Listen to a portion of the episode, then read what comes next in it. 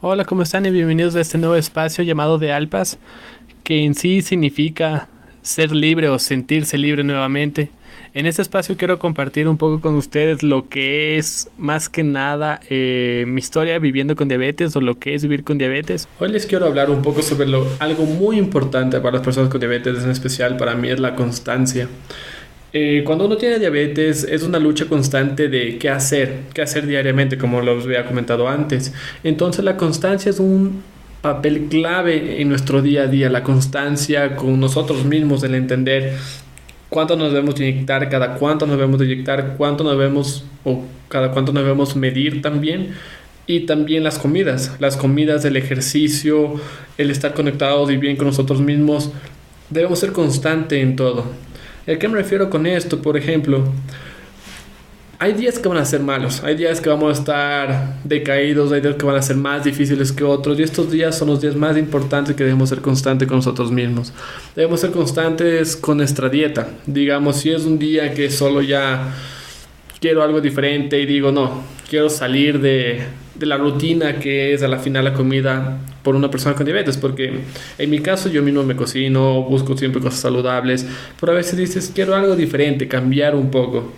Pero también aquí viene algo que si es que cambias, puedes luego afectar tu salud. Puedes después de comer algo que digamos te da ganas de unas papas fritas, por ejemplo vas, te comer las papas fritas, pero después tu azúcar va a estar alto. Entonces, ¿vale la pena o no? Y ahí entra la constancia, ser constante contigo y ser constante también con tu cuerpo y ayudarle a tu cuerpo a sentirse mejor. También el ejercicio es algo muy importante. Yo sé que hay días que uno solo quiere descansar. Hay días que el trabajo fue muy pesado, hay días que solo hubo mucho estrés o hay días que no nos sentimos bien con nosotros mismos, que puede pasar o cualquier persona les pasa que lo que se suele decir es que te levantas con el pie izquierdo. Pero acá la constancia también de ir a hacer ejercicio.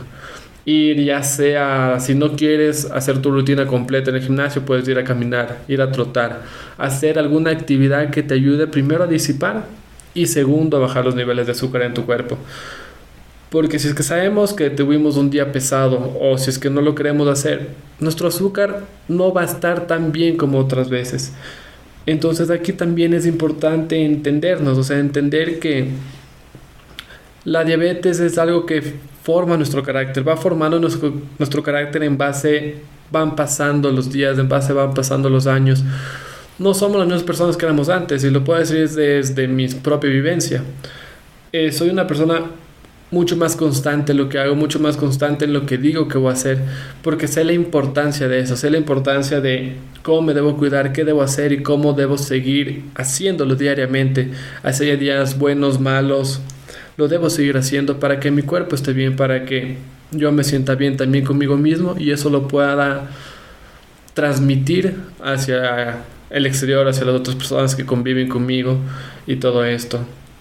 También dentro de la diabetes lo que suele pasar es que muchas personas hablan de que es una enfermedad que les hace sentir mal o les hace sentir decaídos o es algo que solo no entienden o le ven como una enfermedad que puede acabar con su vida de ciertas formas. Y la verdad es que uno es constante y entiende que la diabetes, más allá de una enfermedad, es un estilo de vida, te ayuda a vivir la vida de una forma que casi nadie lo hace. En verdad, cuidándote y sabiendo lo que tu cuerpo necesita. Entonces al principio obviamente puede ser un estrés y no sabes qué está pasando, pero después con el tiempo te das cuenta que no, que somos personas más sanas, Sí, podemos tener que inyectarnos insulina, tal vez tomar pastillas o cambiar un poco nuestra dieta, pero comemos mucho mejor que el resto de personas.